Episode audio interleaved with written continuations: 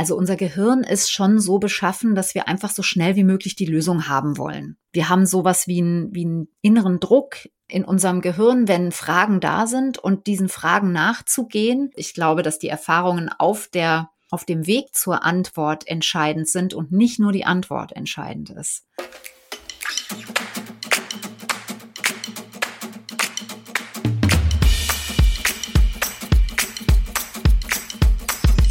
Bells Stories, Geschichten aus der Verlagsgruppe Bells.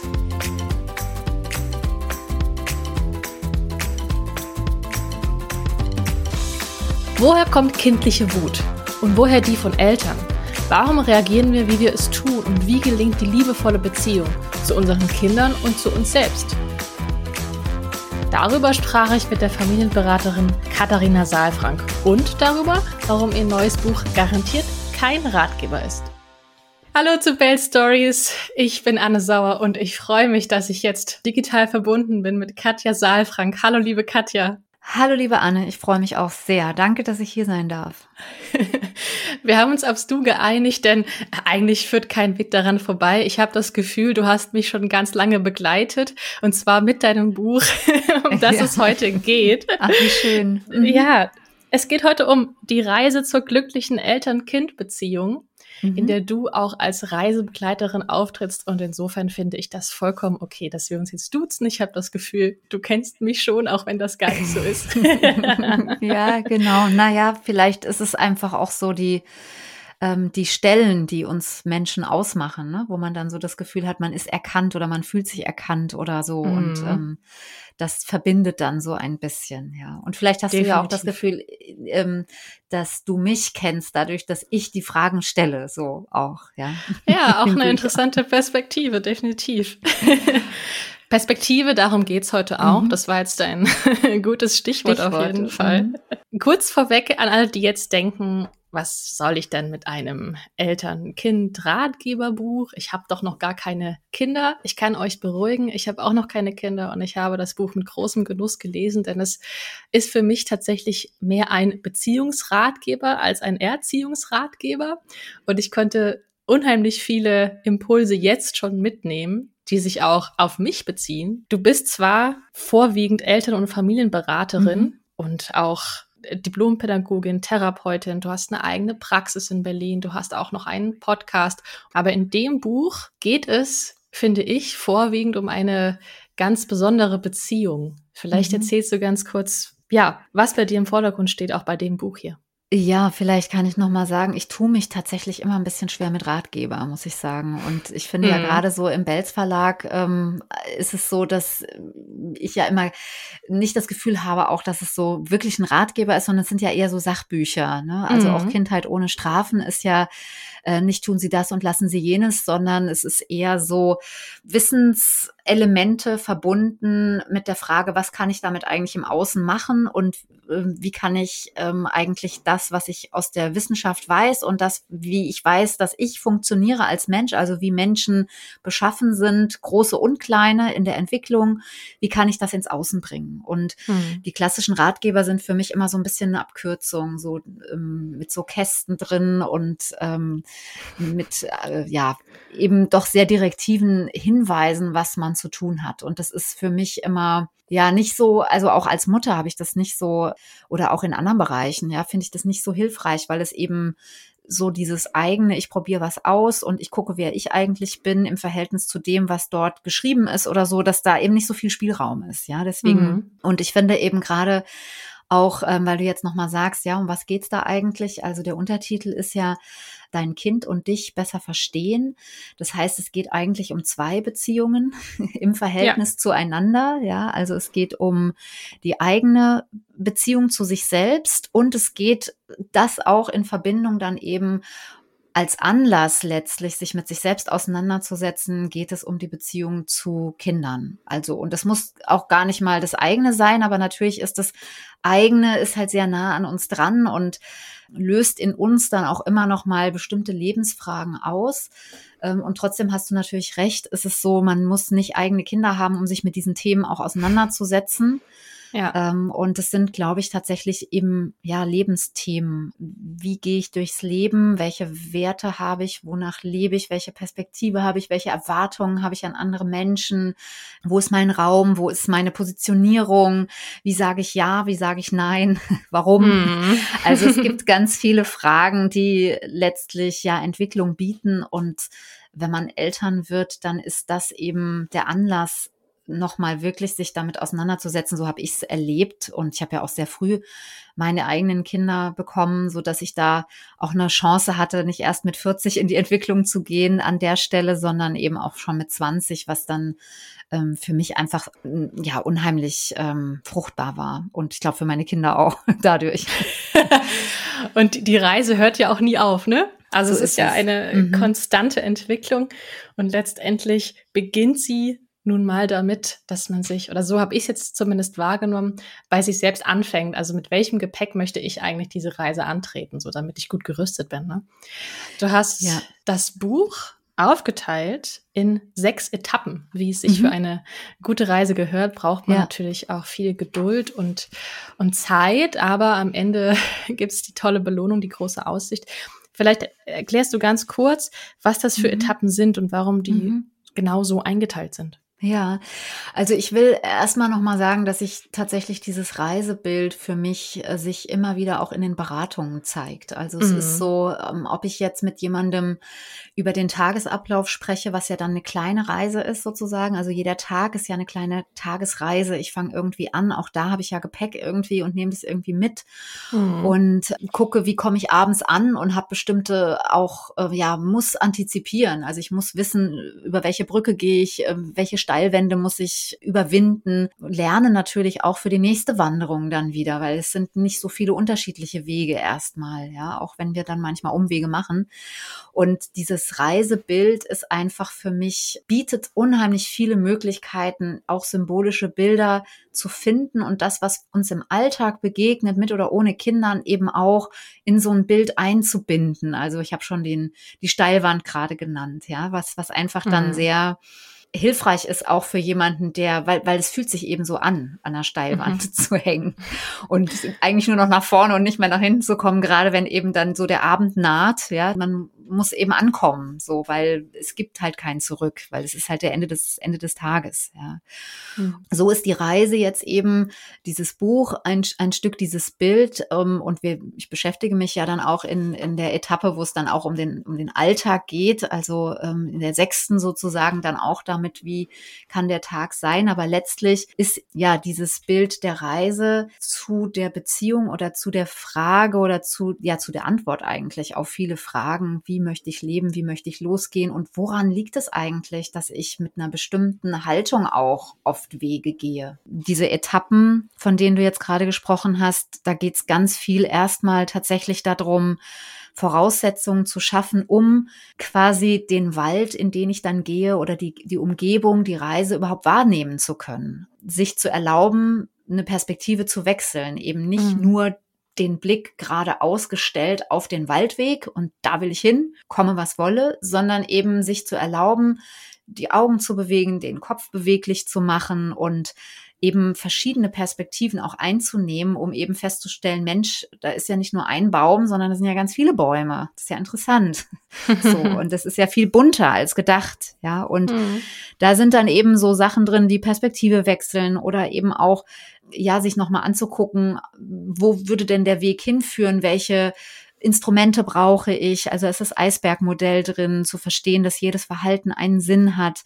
Ähm, in der zweiten Etappe geht's dann auch um die Frage, welchen Blick werfe ich eigentlich auf mich und mein Kind? Also eine Sprache zu finden, auch für das, was ich sehe, weil wir oft so bewerten oder auch Erwartungen nochmal zu überprüfen. Dann ähm, in der nächsten Etappe geht es dann eben um Gefühle. Das Leben wird erst bunt dadurch, der Wald wird erst bunt, wenn ich eben das Grün auch sozusagen aufnehmen kann und nicht nur sage, ach, das ist ja grün, sondern auch sage, Mensch, das belebt sozusagen mhm. das Grün, ja. Und die eigene emotionale Landkarte, also Wut, Ärger, Schmerz, Trauer, Freude, eben auch bewusst wahrzunehmen als meine eigene, ähm, ist eben wichtig oder überhaupt das Verhältnis zu überprüfen dazu, damit ich dann eben auch ja mit diesen starken, unregulierten Gefühlen von Kindern auch umgehen kann. Das ist, finde ich, zum Beispiel etwas ganz Wichtiges, weil das ja, ja oft eben etwas ist, was uns ganz große Steine in den Weg legt, um wirklich mit Kindern auch authentisch in Kontakt zu kommen, weil wir eben entweder im Kampf sind oder bestimmte Gefühle vermeiden wollen oder bestimmte Erfahrungen gemacht haben, die dann dazu führen, dass wir so oder so handeln. Und sich das anzugucken, um dann wirklich auch im Alltag Verantwortung zu übernehmen für die Qualität der Beziehung, für den Weg, dafür, dass ich auch führen darf, auch zu gucken, wie soll diese Führung beschaffen sein. Ja, das, das sind so diese sechs Stationen, um die es dann geht und die ja eigentlich schon auch in der Reihenfolge abgelaufen, abgefühlt sozusagen werden mhm. und trotzdem immer mal wieder. Also ich kenne Leute, die haben das Buch schon mehrfach gelesen auch wenn es sehr äh, dick ist und sozusagen auch immer wieder neue Dimensionen sozusagen auf den Stationen oder in den Stationen entdeckt. Ja. So. Und ich fand das auch spannend, wie du auch so teilweise so Sherlock Holmes mäßig diese bestimmten Situationen dann so äh, auseinander nimmst mhm. und genau mhm. erklärst, was ist hier gerade passiert, was, was bedeutet das, äh, was könnte ein Perspektivwechsel bewirken sozusagen. Mhm.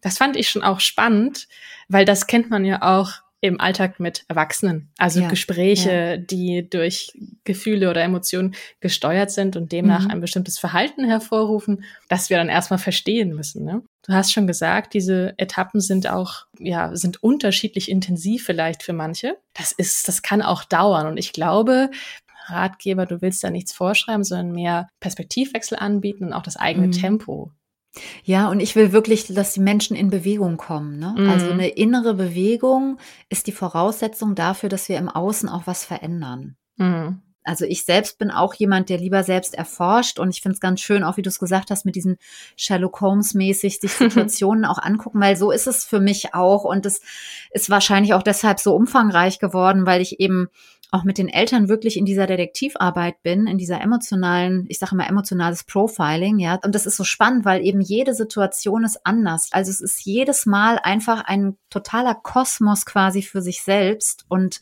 deswegen ist es eben auch, ja, wie du sagst, spannend, weil man steht natürlich an unterschiedlichen Stellen mit unterschiedlichen Erfahrungen, Konstellationen und hat deswegen auch ähm, ja unterschiedliche Intensitäten in den Etappen vermutlich, ja, und mhm. macht ja auch Entwicklungen durch und ähm, kann dann da nochmal nachlesen oder nochmal reingehen. Und das ist ja auch meine eigene Erfahrung. Also ist ja nicht so, dass ähm, das alles zum ersten Mal jetzt für mich hier in dem Buch deutlich wird, sondern die die Etappen oder auch das, was dann unten rauskommt, ist dann eben immer unterschiedlich, ja. Wenn du jetzt gerade, hast du gesagt, deine Erfahrungen auch aus der Praxis und dem Umgang mit den Eltern direkt, die haben ja sicherlich einen großen Beitrag geleistet mhm. zu dem mhm. Buch. ja, absolut. Mhm. Du stellst ja auch super viele Fragen in dem Buch und diese Technik ist ja eine, die ja ganz, ganz viel auslösen kann mhm. bei, bei Menschen. Und was, was würdest du sagen, warum fällt es aber vielen vielleicht noch so schwer, sich auf so Fragen einzulassen? Warum sind dann viele vielleicht noch in diesem, ja, sofort Lösungen haben. Konstrukt. Mhm. Also, das ähm, hat, glaube ich, unterschiedliche oder kann unterschiedliche Gründe haben. Das eine ist natürlich, dass ähm, Fragen stellen immer erstmal äh, so klingt wie ähm, die Lösung ist noch nicht da. Mhm. Natürlich ist die Frage auch oft um die Ecke sozusagen gestellt. Also man kann nicht immer sofort erahnen, was die Frage mit dem gewünschten ähm, Ziel zu tun hat. Mhm. Das macht natürlich unruhig. Und dann ist es natürlich so, dass wir, also unser Gehirn ist schon so beschaffen, dass wir einfach so schnell wie möglich die Lösung haben wollen. Wir haben sowas wie, ein, wie einen inneren Druck ähm, in unserem Gehirn, wenn Fragen da sind und diesen Fragen nachzugehen. Die Art und Weise ist natürlich entscheidend. Ja, ich gehe ja den Fragen auch nach. Und trotzdem entschleunige ich ein Stück, weil ich glaube, dass es sinnvoll ist, die Erkenntnisse zwischendurch auch mitzunehmen und man auch nochmal andere Wege geht, wenn man ein bisschen entschleunigt und es auch tiefergehend ist. Also ich glaube, dass die Erfahrungen auf der auf dem Weg zur Antwort entscheidend sind und nicht nur die Antwort entscheidend ist. Mhm. Ja, und diesen Druckausgleich, den will natürlich unser Gehirn sofort machen. Und deswegen sind wir einfach sehr schnell dabei, ja, habe ich verstanden, was soll ich denn jetzt machen? Das ist für mich schon dann eigentlich der Hinweis, dass es noch nicht verstanden ist. Mhm. Also, dass es vielleicht gehört ist, weil aus dem, was ich verstanden habe, ergibt sich ja dann die Antwort und nicht aus dem, was ich dann danach sage. ja. auch so, so, dieses Verinnerlichen. Ne? Also ja. ich habe mich aber auch natürlich gefragt, es gibt ja ganz verschiedene Herangehensweisen, wenn es ums mhm. Thema Umgang mit Kindern geht. Bei dir stehen die Emotionen ganz weit oben, aber trotzdem habe ich das Gefühl, dass das ja irgendwie auch in der Gesellschaft immer noch nicht so die Berücksichtigung bekommt, mhm. die es vielleicht bräuchte. Was, mhm. was meinst du, woher kommt das? Warum ist das vor allem vielleicht ein, ein Problem? Das ist tatsächlich so. Die Gefühle äh, empfinde ich auch als ganz wichtig. Ich finde es noch wichtiger, wirklich die, äh, die Gefühle oder alle diese Elemente, die ich dort auch in dem Eisberg habe, ne? also das Verhalten in Verbindung mit dem Gefühl, in Verbindung mit den Bedürfnissen zu sehen. Also mhm. ich spreche auch so von, von einer bestimmten Pädagogik, die ich da entwickelt habe, im Verhältnis zur Verhaltenspädagogik. Also ein Kind tut etwas und wir reagieren direkt auf das Verhalten und suchen nach Maßnahmen, um das Verhalten abzustellen und das Kind quasi an das, was wir jetzt eigentlich wollen, an Ruhe oder an irgendetwas Angemessenes in unserem, in unserer Wahrnehmung Angemessenes anzupassen. Also bindungs- und beziehungsorientiert meint letztlich natürlich auch Bindung, weil wir Menschen sind Bindungswesen, darauf ist alles aufgebaut, meint für mich aber noch mal viel tiefer gehend auch bestimmte Dinge in Verbindung zu setzen miteinander. Eben nicht ausschließlich auf ein Verhalten zu reagieren, sondern es im Verhältnis zum Gefühl zu lesen. Mhm. Und das Gefühl eben auch in Verbindung mit einem bestimmten Bedürfnis, welches das Gefühl speist, lesen zu können.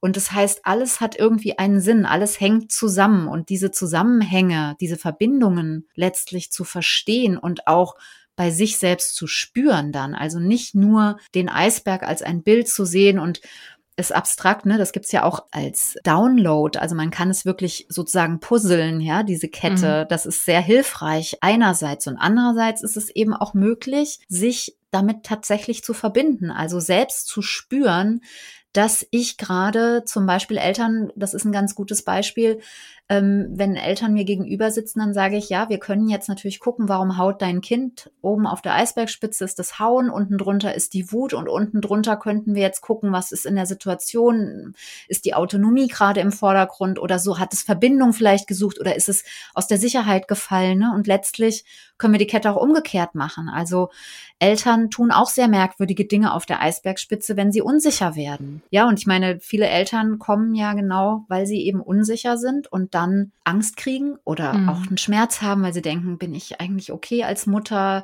oder mache ich was falsch, ja, so. Und das ist das Gefühl. Und dann auf der Eisbergspitze haben sie dann auch eine Strategie, nämlich entweder schimpfen sie oder vielleicht haben sie geschimpft und sagen dann, jetzt mache ich es mal anders, jetzt rufe ich mal Frau Saalfrank an. So mhm. und diese Strategien haben eben Kinder noch nicht. Das eben in Zusammenhang zu setzen, zu lesen, das ist, ja, das ist eigentlich mein, mein Wunsch, dass wir das mehr machen und dass wir dabei mehr hinter das gucken, was wir sehen, als auf das zu reagieren, was wir sehen. Und ich glaube, es hat einfach damit zu tun, dass eben tatsächlich unsere Gesellschaft eine Gesellschaft ist, die A sehr schnell Lösungen möchte und mhm. B es auch vermeintlich eins einfacher wirkt, also es wirkt einfacher zu sagen, das lässt du jetzt und wenn du nicht aufhörst, gehst du raus, als hm. zu sagen, Mensch, was ärgert dich denn da?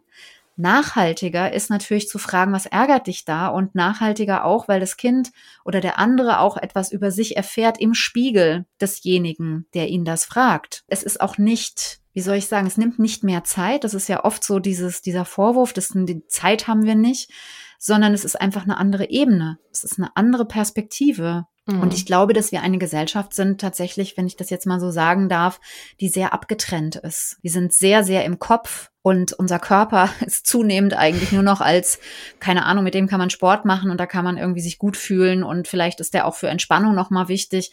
Aber dass der wirklich dazugehört, also ganz gleichberechtigt, gleichwertig zur Kognition und dass eben, ja, Emotion, Kognition und Körper eben so eine Dreieinigkeit bilden, die in Verbindung wirken. Und wenn wir das wären, alle, dann könnten wir gar nicht anders, als dahinter zu gucken mhm. und zu mhm. spüren, weil das so krasse, ja, so krasse Energien einfach auch sind, dass man das gar nicht wegdrücken kann. Das ist so mein Gedanke dazu. Ich finde es total spannend. Also, wie gesagt, immer wieder auch die Verbindung zu dem Gedanken, wie möchte ich denn als Erwachsener auch gesehen werden? Also mhm. wie mhm. reagiere ich denn mit anderen oder wie reagiert man auf mich? Wie wird da mit mir umgegangen? Und das ist ja ein großes Element dann auch später irgendwie, ne? Ja, du hast es schon gesagt, das Buch ist etwas umfangreicher geworden, etwas dicker, ja. weil es natürlich auch äh, noch gepaart ist mit einem eigenen Glossar hinten, mit mhm. Begriffen, die helfen können im alltäglichen Umgang, sprachlichen Umgang. Du hast akustische Ergänzungen angeboten oder bietest du an? Mhm, also es gibt mhm. Downloads zum mhm. Thema Atemübungen, Selbstreflexion. Das ist ein Gesamtpaket, was sich da also öffnet. Was würdest du denn sagen, war vielleicht beim Entstehungsprozess des Buches diesmal ganz anders oder so eine schöne mhm. Herausforderung?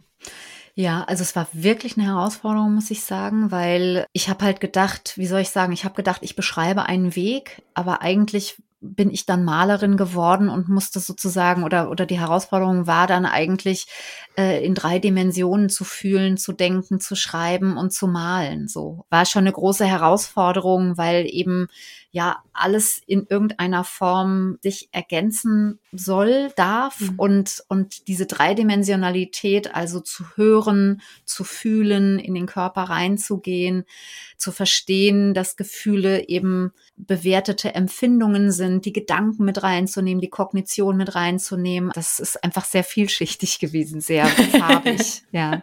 Das mhm. glaube ich. Also, ich könnte noch ganz, ganz lange tatsächlich darüber sprechen. So Geht viel mir auch so. Vielleicht gesagt. machen wir irgendwann mal Teil zwei oder so. Ja, ja ich fände das ganz spannend. Vielleicht dann, wenn ich eigene Kinder habe, vielleicht komme ich auf dich zurück.